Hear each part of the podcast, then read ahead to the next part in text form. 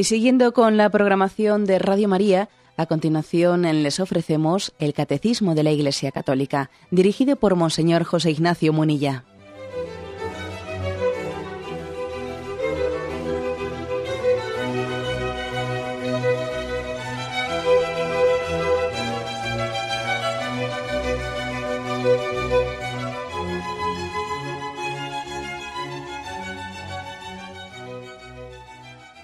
Cordial saludo a todos los oyentes de Radio María.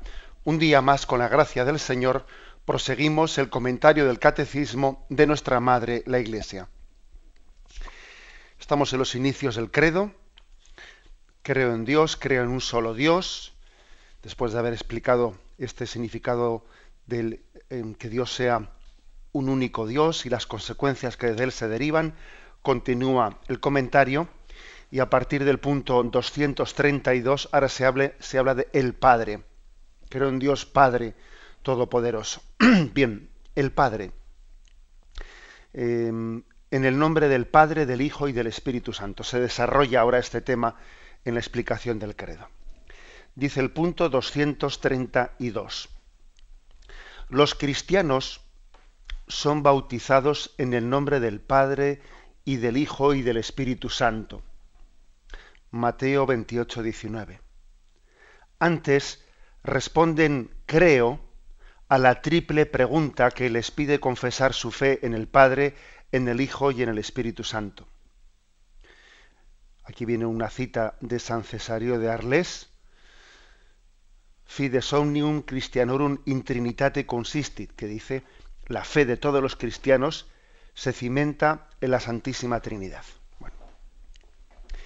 Es decir, que nuestra fe es trinitaria. ¿eh? Este es el comentario que yo quisiera eh, subrayar especialmente. Nuestra fe es trinitaria. Y esto es importante ¿eh? subrayarlo porque aunque en el catecismo lo hemos recibido de una manera contundente, sí es cierto pues que después a veces uno observa en la manera de vivir la fe, de desarrollar ciertas devociones, a veces devociones, ¿no? otras veces carencia de devociones, suele, suele con cierta frecuencia observarse pues un desarrollo de la fe, una expresión de la fe poco trinitaria, que le falta la columna vertebral de nuestra fe trinitaria. Hay, por ejemplo, devociones legítimas, pero que cuando pasan a ocupar la columna vertebral de la vivencia de la fe, pues eh, existe algo de deformación de la fe misma, porque no puede pasar a ocupar la columna central, la columna vertebral, pues lo que no es lo, lo, eh, troncal. A un ejemplo concreto, que siempre suele ser lo que más ilumina. Pues, por ejemplo, yo me he encontrado algún caso que dice una persona, yo tengo mucha devoción a San Judas y al Espíritu Santo. Hombre, está bien, ¿no? Desde luego no, no es ninguna herejía pero entendedme que decir que uno tiene mucha devoción a San Judas y al Espíritu Santo es que no se puede tener devoción al Espíritu Santo, que es una ¿eh? de las tres personas de la Santísima Trinidad, en el mismo sentido que se tiene a San Judas o a cualquier otro santo, o incluso a la Virgen María. ¿Mm? No puede ser, porque la devoción a San Judas será legítima pero no puede estar ocupando un lugar central eh, en la vivencia de la fe. Incluso a veces, hasta cuando se habla del propio Jesús, hoy en día también es frecuente escuchar referencias a Jesús de Nazaret, pues en un plano, pues como si fuese una devoción a, un santo más, como si fuese una, una figura humana, olvidando su condición divina. Entonces, dice, no, yo, lo de la Santísima Trinidad, eso para mí es un poco inalcanzable. Yo, yo mi devoción es a Jesús. Hombre, si tú entiendes correctamente la devoción a Jesús, es que Jesús te, introduce totalmente en el, en el seno de la Trinidad. Él está plenamente en el seno de la Trinidad. Es la segunda persona encarnada, hecho hombre por nosotros, pero a veces a veces pues parece que nos estamos refiriendo, refiriendo a él sin tomar, ¿no? sin caer en cuenta de su condición divina, sin caer en cuenta de que es la segunda persona de la Santísima Trinidad. En algunas ocasiones a mí me ha gustado hacerles a los niños, pues en la catequesis, etcétera, pues para, para que nuestra referencia al niño Jesús, que se les hacía a los niños en, pues en Navidades, la referencia, esa referencia tan íntima a la humanidad de Jesús, a ese niño Jesús que, que se nos expresa, que se nos, que nace en Belén y se expresa en ese pesebre, con ese signo de debilidad encontraréis a un niño acostado en un pesebre y envuelto en pañales. Bueno, pues algunas veces les he hecho a los niños la siguiente pregunta. ¿Y Jesús, antes de nacer en Belén, dónde estaba? Y los niños con su inocencia te responden, antes, pues en la, en la tripa de la Virgen. Pues muy bien, ¿no? Sí, pero antes de estar en la, antes de entrar en la, tripa, en la tripa de la Virgen, antes de estar en el vientre de María, ¿dónde estaba Jesús? Y entonces algún niño, el más espabilado de la catequesis, dice, en el cielo. Claro, ¿eh? esa es la respuesta adecuada. Es decir, Jesús, antes de asumir la, humanidad, esa humanidad de ese niño débil nacido en Belén, era Dios por toda la eternidad. Desde toda la eternidad Él era Dios junto con el Padre y junto con el Espíritu Santo. Esto es importante, ¿no? Que, nuestra, que nuestro amor a Jesús sea entendido en toda la plenitud del misterio y que nos introduzca la Trinidad.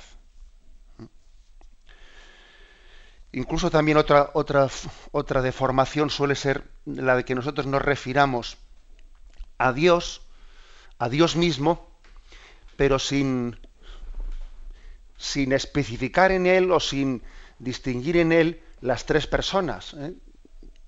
Padre, Hijo y Espíritu Santo. Entonces nosotros relacionarnos con Dios sin poner en él el rostro, ¿eh? Los tres rostros del Padre, del Hijo y del Espíritu Santo, no deja de ser una pobreza.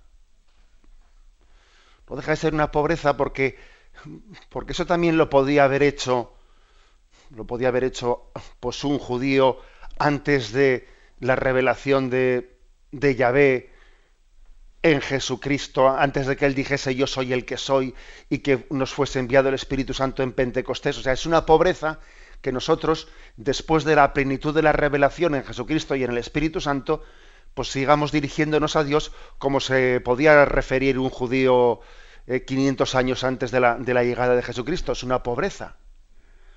Lo lógico es que nosotros nos dirijamos a Dios no solo en cuanto a una naturaleza ¿no? que, divina, sino, sino en cuanto a, a esas, esas tres personas en las que se ha descubierto y revelado el Padre, nos dirijamos a Dios Padre, nos dirijamos a Dios Hijo y nos dirijamos a Dios Espíritu Santo. Os he puesto en alguna ocasión un, un, ejemplo que los ejemplos sé que siempre son un tanto, eh, pueden, especialmente cuando nos referimos a las cosas de Dios, pues pueden pecar de atrevidos, ¿eh? pero bueno, con la confianza que tenemos en esta casa y en, este nivel popular de, explicar el catecismo, pues el ejemplo es el siguiente, ¿no? Pues dirigirse a Dios sin más, ¿no? De una manera un tanto impersonal es como dirigirse a, un apellido, ¿eh? a un apellido, pues Munilla, ¿eh? pues un apellido bien, pero también hay que ponerle nombre propio el nombre propio de José Ignacio o, Esteban o, Ana Rosa o, es decir lo lógico es ponerle nombre propio bien ya sé que este ejemplo que he puesto no puede ser aplicado literalmente a Dios porque entonces estaríamos estaremos diciendo que hay tres dioses distintos y es un solo Dios verdadero bien pero aunque sea un solo Dios verdadero se ha revelado como un, Dios tripersonal con tres personas y por lo tanto la fe trinitaria que tiene que ser la troncal en nuestra vida nos tiene que ir educando a relacionarnos personalmente con el Padre, personalmente con el Hijo y personalmente con, Dios Espíritu Santo. Bien, esta es la primera afirmación ¿eh? del punto primero, es decir, somos bautizados en el nombre del Padre, del Hijo y del Espíritu Santo y nuestra fe se cimenta en la Santísima Trinidad. Pasamos al siguiente punto, el 233. Los cristianos son bautizados en el nombre del Padre y del Hijo y del Espíritu Santo, y no en los nombres de estos. Pues no hay más que un solo Dios, el Padre Todopoderoso y su Hijo único y el Espíritu Santo, la Santísima Trinidad. Un detalle ¿eh? que pues, pues es posible que no hayamos caído en cuenta de él, porque es verdad que hay pues, aspectos fundamentales en los que siempre hemos vivido, pero que igual no hemos caído en cuenta de ellos. Y es el siguiente. Nosotros hemos sido bautizados en el nombre del Padre, del Hijo, del Espíritu Santo. Pero, por ejemplo, un servidor, aunque yo me llame José Ignacio, yo no he sido bautizado en el nombre de San Ignacio. Yo no he sido bautizado en el nombre de San José. Se me ha puesto el nombre de San José y el nombre de San Ignacio. Pero no he sido bautizado en el nombre de ellos, no, no. He sido bautizado en el nombre del Padre, del Hijo, del Espíritu Santo, que es distinto.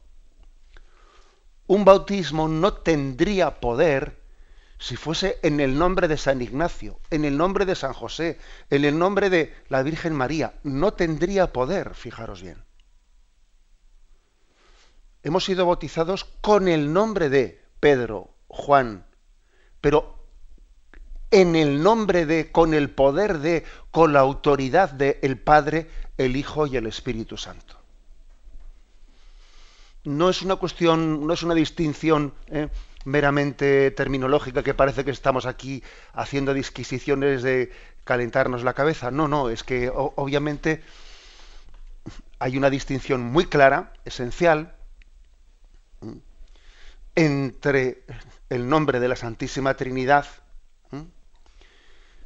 y los nombres de los santos con los que se nos, se nos, se nos bautizan. De hecho, fijaros, pues no, no existe, eh, no ha existido la tradición de bautizarse con, los, con el nombre del Espíritu Santo. Pues no.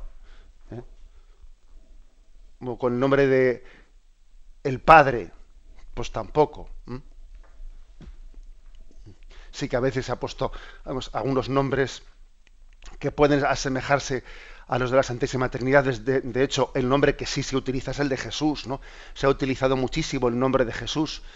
Bien, pero de alguna manera también el nombre de Jesús hay una cierta diferencia con el del Padre y con el del Espíritu Santo por el hecho de que siendo una persona divina, se ha encarnado, ha tomado la condición humana y desde el momento en que el verbo ha tomado la condición humana, también ha pasado pues, a formar parte de nuestra propia condición, con lo cual sí ha existido la tradición de bautizar no sólo en el nombre del Hijo, sino con el nombre del Hijo, con el nombre de Jesús. Eso sí ha sido, eh, sí ha sido costumbre y sigue siéndola, ¿no? Y el nombre de Jesús es uno de los nombres pues, más frecuentes en, eh, pues entre, entre todos los cristianos. Pero, insisto, es, es muy curioso eh, esta distinción que hace aquí el catecismo. Hemos sido bautizados en el nombre del Padre, del Hijo, del Espíritu Santo, pero no en el nombre de nuestro santo. Con el nombre de nuestro santo, sí, pero no con su autoridad, no con su poder, con el poder del Padre, del Hijo y del Espíritu Santo. Esta distinción es muy importante pues para que nos demos cuenta de que, bueno, pues a veces, por ejemplo, el mundo protestante le ha acusado al mundo católico de tener eh, pues unas devociones que están quitando el puesto a la fe trinitaria, ¿eh? como si la fe trinitaria pues hubiese sido considerada como una devoción más y parece que la devoción a los santos está ocupando el lugar que tenía que, ocupar la, nuestra adhesión ¿eh? y, nuestro amor, amor troncal, no solamente a Dios damos la gloria. Bueno, pues obviamente para que eso, para que esa acusación no sea, ¿eh? no, tenga ningún elemento de, de verdad, tenemos que tener en cuenta esta distinción entre ser bautizados en el nombre del Padre, del Hijo y del Espíritu Santo y ser bautizados con el nombre de los santos. Eh, pero, sin embargo, tenemos claro que es la autoridad y es el envío eh, del Padre que envía a Jesucristo y es Jesucristo el que envía a la Iglesia con el poder del Espíritu Santo para bautizar. Sería inválido un, sacramento, un bautismo que no fuese realizado en el nombre del Padre y del Hijo y del Espíritu Santo. Cuando hemos explicado cuando hemos explicado el sacramento del bautismo, aquí el catecismo, pues recuerdo que hemos llegado a poner, eh, hablando de la validez del sacramento, hemos llegado a poner hasta casos extremos que también la, digamos, la casuística eh, canónico sacramental eh, también aborda, por ejemplo, sería válido, sería válido el sacramento del bautismo, pues en un caso extremo en el que no hay ningún sacerdote para bautizar, incluso no hay ningún ningún bautizado para bautizar, ¿no? Y alguien que pide el bautismo y no tiene junto a él no digo ya ningún sacerdote, si no tiene ningún cristiano junto a él y le pide a alguien que no es cristiano que le bautice a él, ¿eh? y si él le bautiza en el nombre del Padre, del Hijo, del Espíritu Santo, correctamente, ¿es válido ese sacramento? Y respondíamos, sí, sí es válido. Y sin embargo, ¿eh? pues si nosotros realizamos un bautismo, por mucho que el que lo realice sea un sacerdote, pero si bautiza pues incorrectamente, en vez de bautizar en el nombre del Padre, del Hijo, del Espíritu Santo, se le ocurre hacer un bautismo sui generis en el que eh, pues esté diciendo yo te bautizo en el nombre de bueno, y se le ocurre a él formular las palabras que él quiera en vez de en el nombre del Padre, del Hijo, del Espíritu Santo, pues no es válido ese, ese sacramento, por mucho que el que lo haya celebrado sea un sacerdote. Es decir, que es sustancial para la validez del sacramento del bautismo, tener en cuenta que lo realizamos en el nombre por, por mandato de Jesucristo y en el nombre del Padre, del Hijo y del Espíritu Santo. Bien, tenemos un momento de reflexión y continuaremos enseguida.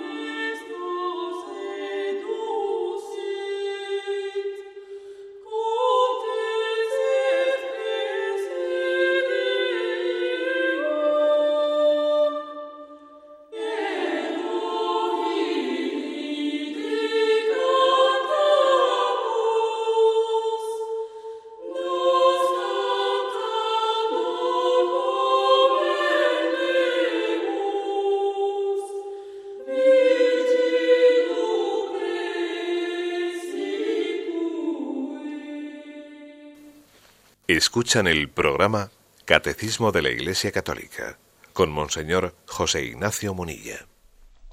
Continuamos con esta edición del Catecismo en el que estamos hablando de lo que significa en el nombre del Padre, del Hijo y del Espíritu Santo. Estamos hablando de la primera formulación del credo creo en Dios Padre. Dice el punto 234. El misterio de la Santísima Trinidad es el misterio central de la fe y de la vida cristiana.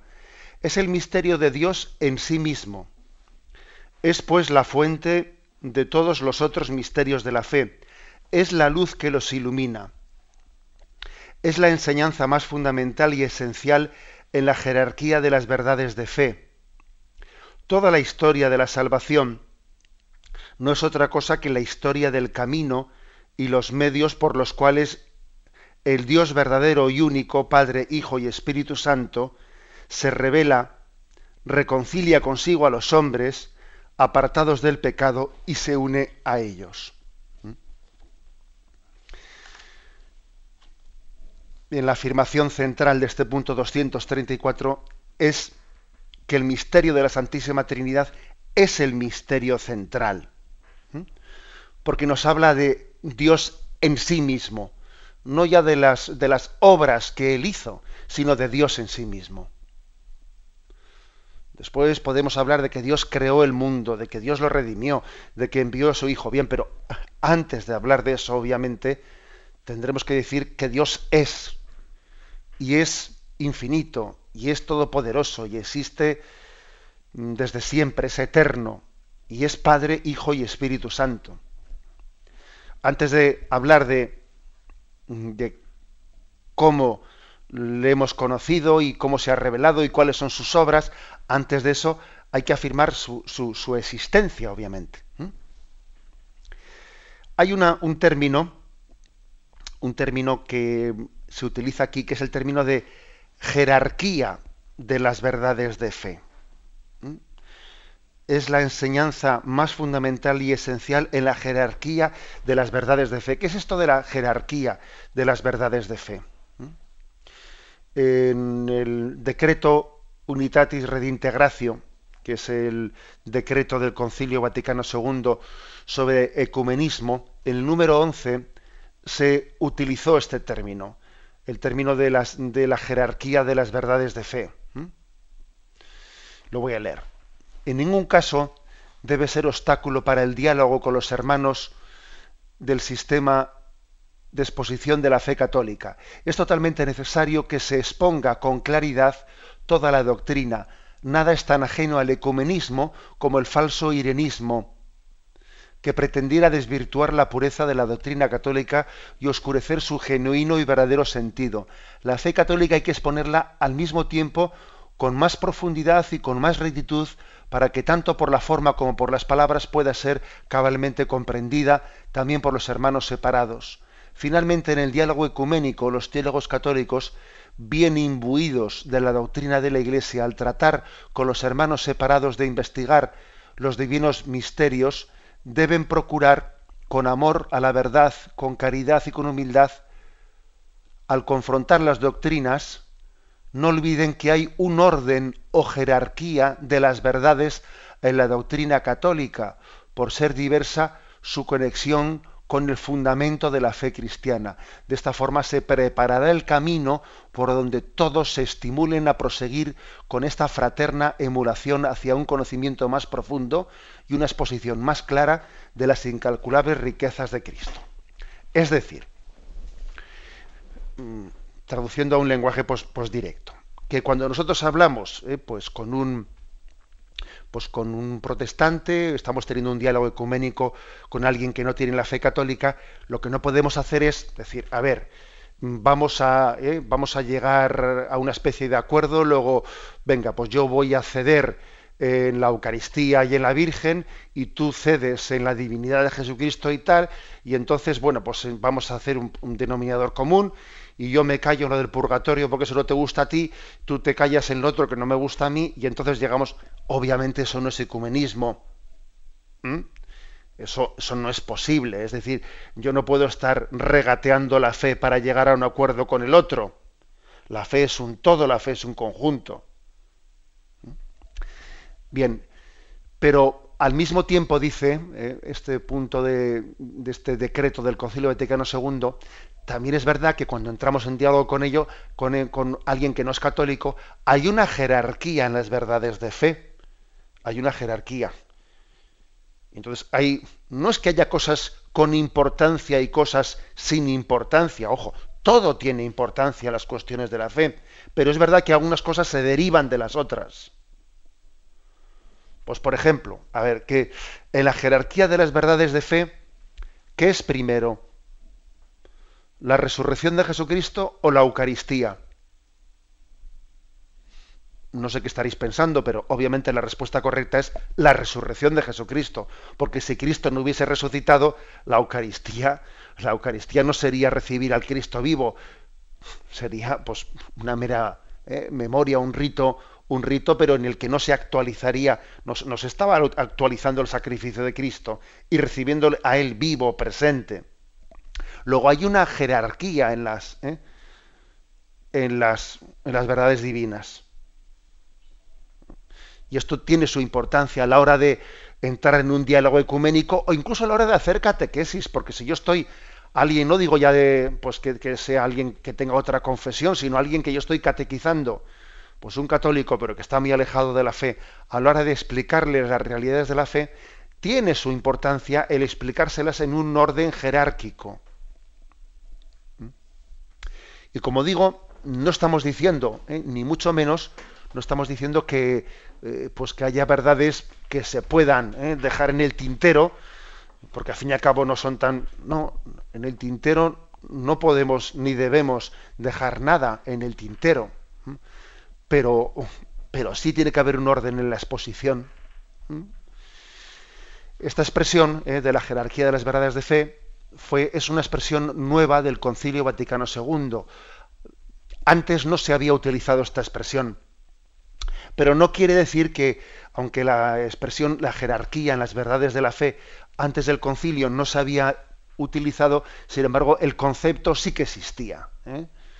Sí que existía Mm, bueno, pues mm, fue en el Concilio Vaticano II el arzobispo Pangracio, en concreto, fue el que en una de las sesiones del Vaticano II introdujo por primera vez este tema. Y luego al final fue el cardenal Kenning, uno de los padres conciliares, pues que fue más, eh, más activo.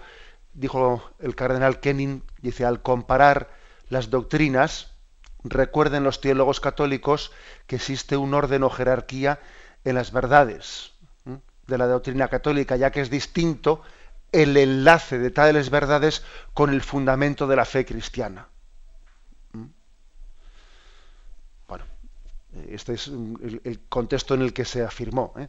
Pero también eh, tenemos, tenemos un comentario mm, escrito por Pío XI, ¿eh? por Pío XI, que decía así no es en modo alguno lícito usar la distinción que algunos han considerado adecuado introducir entre los artículos de fe que son fundamentales y los que no son fundamentales, como ellos dicen, como si los primeros hubiesen de ser aceptados todos y los segundos pudieran dejarse al libre asentimiento de los fieles, porque la virtud sobrenatural de la fe tiene una causa formal, a saber, la autoridad de Dios que se revela, y ésta no admite tal distinción.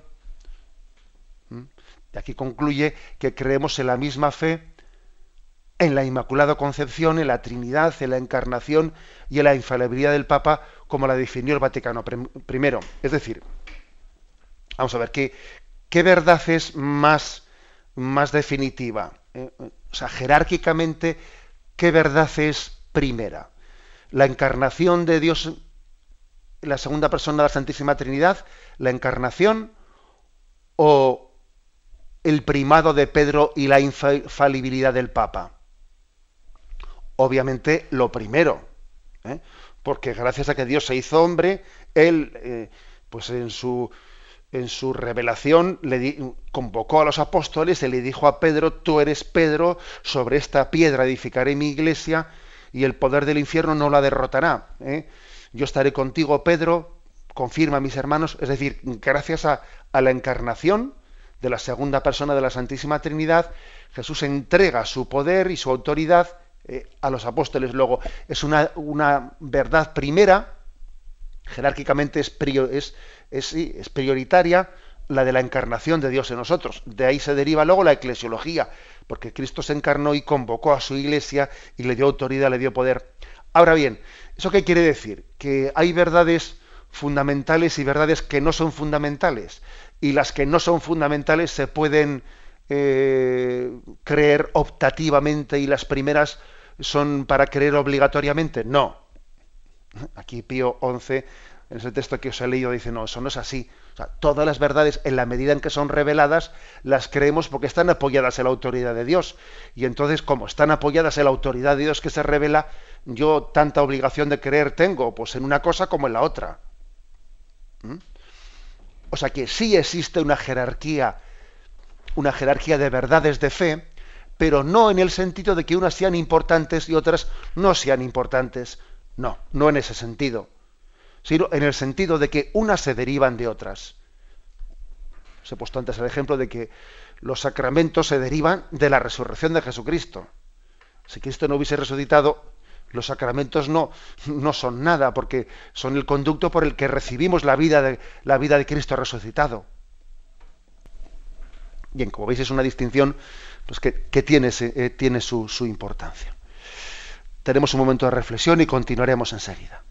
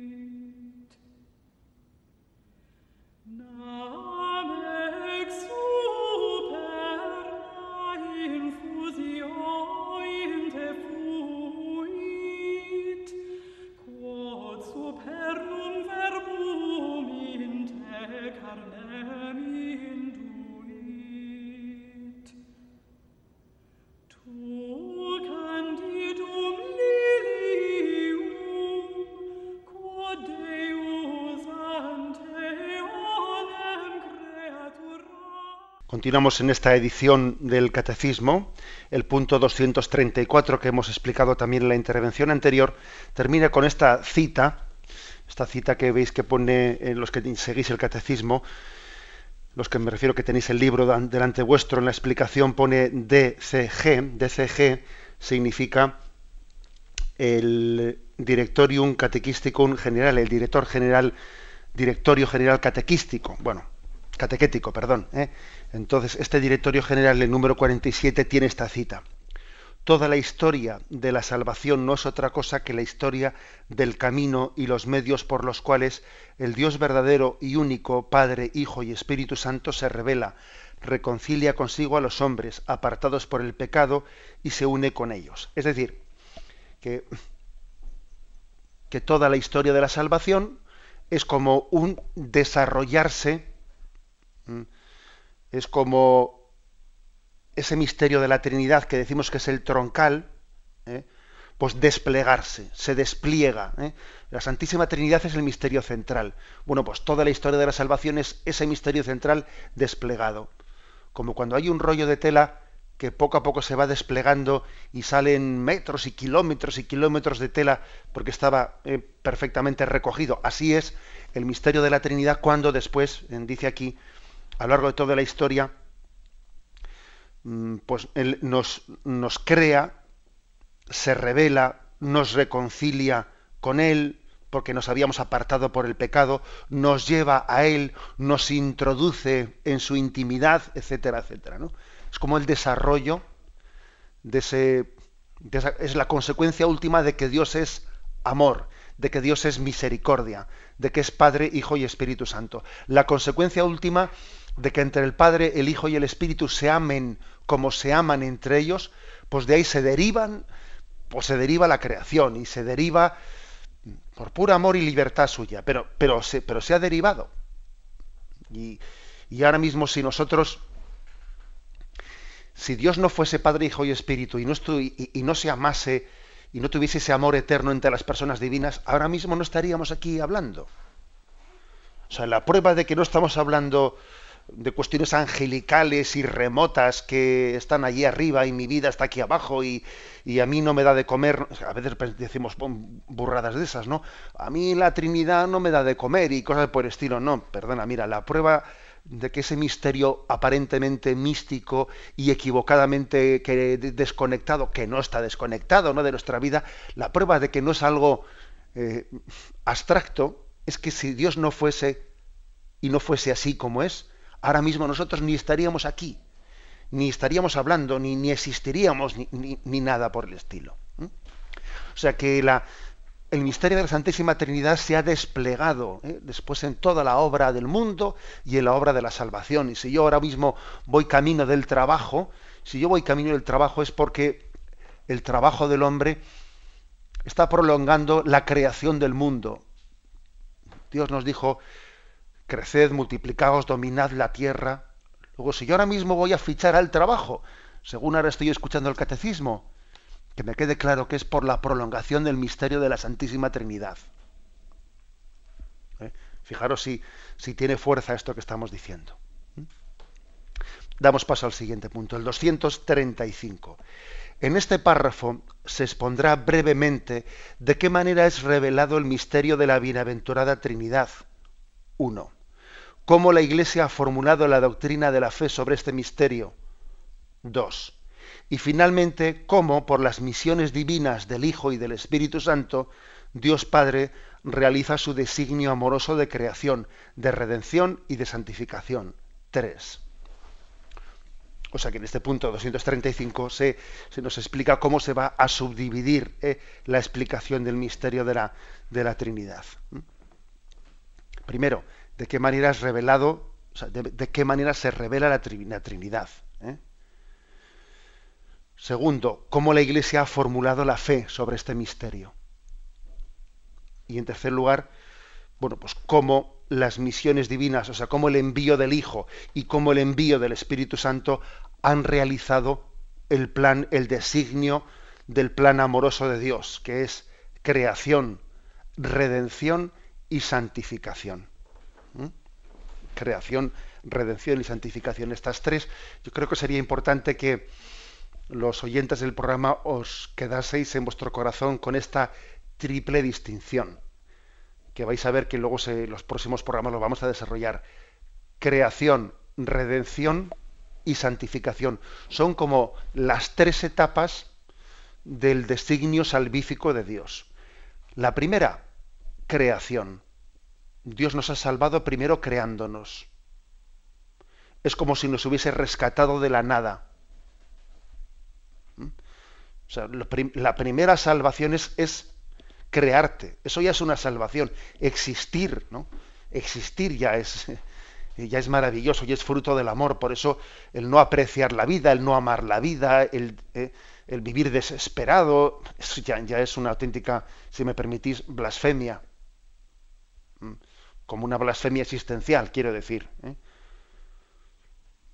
porque, porque la, propia existencia ya es fruto del amor de Dios. ¿Mm? Primero, creación. Segundo, redención.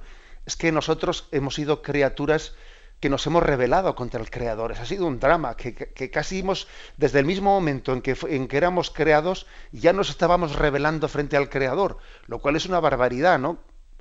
Que la criatura se rebele contra el Creador. Es una barbaridad. Y entonces nos ha puesto en situación de enemistad con Dios. Y Dios, teniendo mi infinita misericordia de nosotros, pues ha llevado a cabo la redención, que es la, la reconciliación. Nos ha reconciliado por su Hijo. O sea, por lo tanto, primero, creación. Segundo, redención.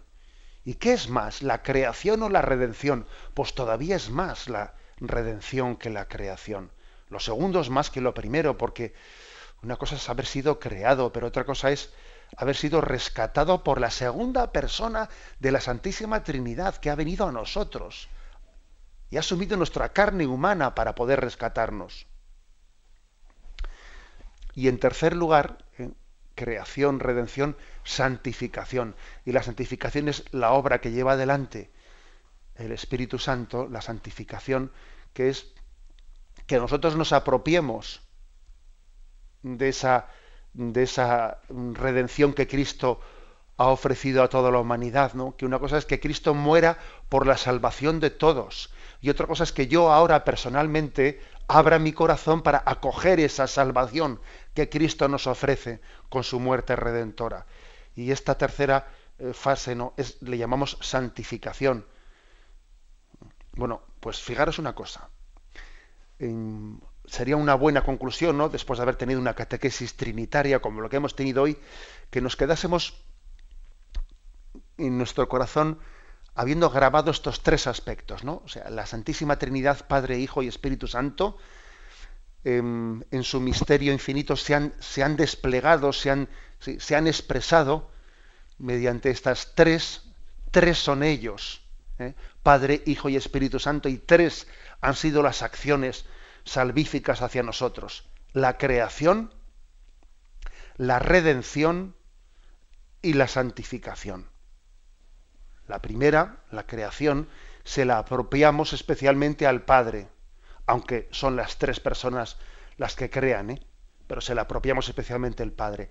La segunda, la redención, se la aplicamos especialmente a la segunda persona, a Jesucristo, al Verbo hecho carne, aunque obviamente son las tres personas las que nos redimen.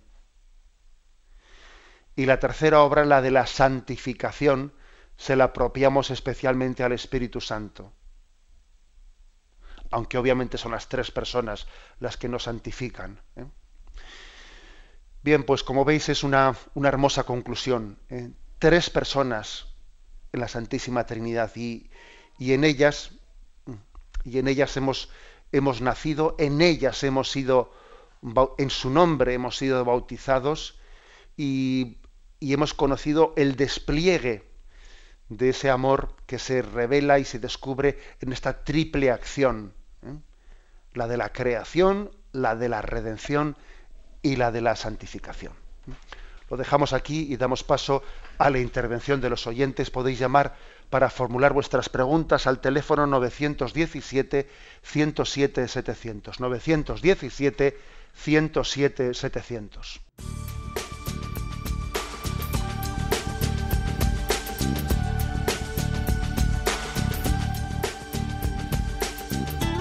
Radio María le ofrece la oportunidad de recibir en su casa sus programas favoritos.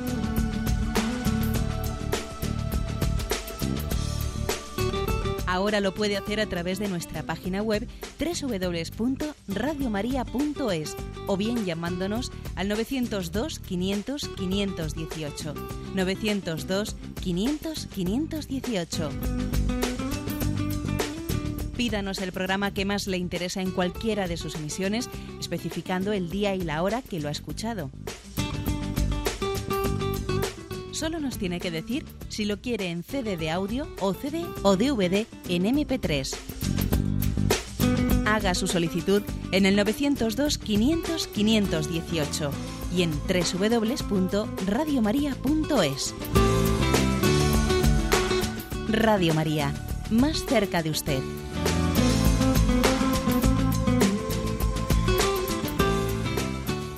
Escuchan el programa Catecismo de la Iglesia Católica con Monseñor José Ignacio Munilla. Sí, buenos días. ¿Con quién le hablamos? Hola, buenos días, Monseñor. Adelante. Soy Paqui. Adelante. Mire, para mí es una cuestión importante. Yo al niño, yo le llamo niño Dios al niño en el pesebre. Luego le llamo el niño Jesús cuando lo presentan en el templo, luego Jesús, en fin. E, es importante si esta terminología es adecuada, porque em, Manuel con nosotros, Dios con nosotros, ¿no? De acuerdo, pues mire, pues yo le diría que sí, ¿eh? sin duda alguna. Eh, el hecho de que usted eh, se dirija a él, se puede dirigir como el niño Dios, como el niño en el templo, como el Jesús adolescente, al que pocas veces no, no solemos dirigir como el Jesús adolescente, el, obviamente el Jesús, mm, el hombre maduro que comienza su vida pública, etcétera, bueno, es perfectamente eh, correcto el que nos dirijamos a Jesús en las distintas etapas de su vida. Ya sabemos que ahora Él está glorificado, está a la derecha del Padre, pero el hecho de que con Jesús tengamos una relación personal también, evocando los distintos momentos de su vida, de su vida ante nosotros, es correcto. Hombre, lo que, lo que hay que salvar obviamente es, decir que estamos eh, hablando con la misma persona. ¿eh? Es la misma persona la que es ese niño, la que es ese adolescente, ese joven y ese Cristo glorioso que está ahora sentado a la derecha del Padre. Es la misma persona, pero es perfectamente, vamos, iba a decir viable, pero es perfectamente incluso conveniente el que nosotros también mantengamos una devoción y un amor a Cristo eh, contemplándole en distintos momentos de su vida. Él es el Manuel, es el Dios con nosotros. Lo que sí que es cierto es que en este momento a Jesús nosotros no nos podemos dirigir a Él como si no estuviese encarnado. ¿eh? Por ejemplo, uno, uno, ahora no le reza a la segunda persona al verbo antes de encarnarse. No, eso no lo hace, porque Él ya está encarnado por toda la eternidad. ¿eh? Entonces se dirige al verbo encarnado aunque se lo imagine en su etapa de infancia, cuando, cuando incluso en primer momento en que María le lleva en su seno, o cuando María le está amamantando, etcétera, pero ya tiene una relación con el verbo encarnado. Damos paso a un siguiente oyente. Buenos días. Buenos días, Monseñor. Mire, me, me, agradaría que me corrigiera eh, en esto que le voy a decir. Eh, yo veo a Dios Padre y me causa una gran ternura a, Dios Hijo, mm, mi amigo amado, sin el cual no podría vivir. Y a Dios Espíritu Santo, para mí es la fuerza viva, el aliento del Padre, que ese, ese amor que Dios tiene hacia el hombre, ese es el Espíritu amado que nos envía, que en sí es una persona más de, de la Trinidad, claro, que lo veo así me gustaría que, que, me dijera si está si lo si lo tengo bien encausado o si estoy equivocada. Está perfectamente causado, no hay nada, no hay nada que corregir, ¿eh? sino todo lo contrario. ¿eh? Decir que, ha sido usted bien educada ¿eh? en, esa fe trinitaria. Dice usted que ve en el Padre el reflejo de, de la ternura, es la piedad filial la que, la que intuye al Padre pues como y le conoce como la pura misericordia, la paternidad. Por eso lo que surge en nosotros son sentimientos de piedad filial ante la paternidad de Dios Padre. ¿eh? En Jesucristo descubre usted o usted lo percibe como, como el hermano, como aquel que ha asumido nuestra naturaleza humana para comprendernos desde cerca, para compartir nuestras situaciones, ¿eh? también humanas, que Él las ha, compartido. Y en el Espíritu Santo eh, percibe usted el aliento consolador de Dios, el aliento que da vida, que nos, llena de fuerza, de energía, de luz, de, discernimiento. ¿eh? Yo creo que está perfectamente entendido y creo que es una buena es una buena catequesis eh, la de aprender o enseñarnos, ¿no? enseñarnos mutuamente a relacionarnos bajo estas características, ¿no? Con cada una de las tres personas divinas. Damos paso al siguiente oyente. Buenos días. Buenos días, monseñor. Adelante, Es que echo mucho de menos, soy catequista, y echo mucho de menos que a los niños de primera comunión no se les hable de la Santísima Trinidad, porque tengo hecho una estadística y pregunta a los niños, ¿quién es la Santísima Trinidad? No sé, no sé. Yo creo que se debía de hacer un poquito de hincapié ¿Eh? Yo a los míos siempre les digo, mira, son tres personas distintas, iguales en perfección, Padre, Hijo, Espíritu Santo, Hijo mío, no hay más que un solo Dios. Yo les pregunto, ¿quién sabrá más, el Padre o el Hijo? Y le contestan, es que son iguales en perfección. O sea, yo he hecho de menos eso, Monseñor. Pues sí, yo creo que también es cierto que, eh, que es importante el que busquemos métodos pedagógicos para que los niños eh, se asomen a ese misterio de la Santísima Trinidad. Antes yo he puesto ese ejemplo, ese ejemplo de esa pregunta al niño, ¿y dónde estaba Jesús antes de nacer en Belén? Estaba en el vientre de su madre, estaba en el seno de su madre. Sí, pero antes de estar en el seno de su madre, ¿dónde estaba Jesús? Estaba en el cielo desde toda la eternidad, con el Padre y el Espíritu Santo. Es decir, es, muy importante hacer ese, eh, eh, ese esfuerzo catequético de remontarle al niño al misterio de la Santísima Trinidad, porque de, lo contrario no va a entender suficientemente el misterio que celebramos en Belén. ¿eh? De lo contrario, el niño se va a quedar pues, con los aspectos, si queréis, más un poco pastoriles, de que la belleza del Belén, del nacimiento, etcétera, pero no, no se asoma, aunque un niño a esa edad se asome únicamente, sí, sí, pero es importante asomarse a su nivel al misterio de, de la misericordia de Dios que se encarna, que viene a nosotros, que se hace cercano. ¿eh? O sea sí que conviene eso. De lo contrario, luego, hace poco me ocurrió a mí que estaba haciendo una visita, una visita pues así de, turismo religioso, en un lugar determinado de España, no en un santuario, entonces se me acerca una pareja una pareja que la verdad es que me, llamó la atención pues el cariño y el respeto con el que preguntaban, ¿no? Y vieron un sacerdote, se acercaron a mí y entonces me preguntan, oiga, eh, ¿es aquí, nos han dicho, donde están las reliquias de la Santísima Trinidad? Y yo, madre mía, que escuché eso, dije, las reliquias de la Santísima Trinidad.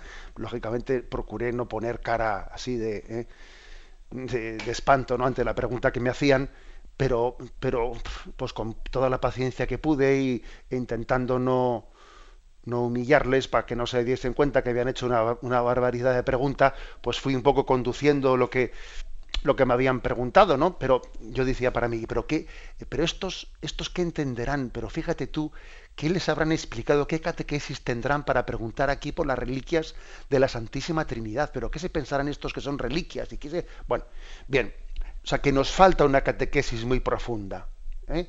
una catequesis muy profunda y obviamente tenemos que poner bien las bases desde los niños. Paso a despedir el programa que esta bendición del final del programa sea una bendición en la que caigamos en cuenta que somos bendecidos en el nombre de la Trinidad. ¿eh? En el nombre del Padre, del Hijo y del Espíritu Santo recibimos la bendición que es la expresión del amor de Dios. La bendición de Dios Todopoderoso, Padre, Hijo y Espíritu Santo, descienda sobre vosotros. Alabado sea Jesucristo.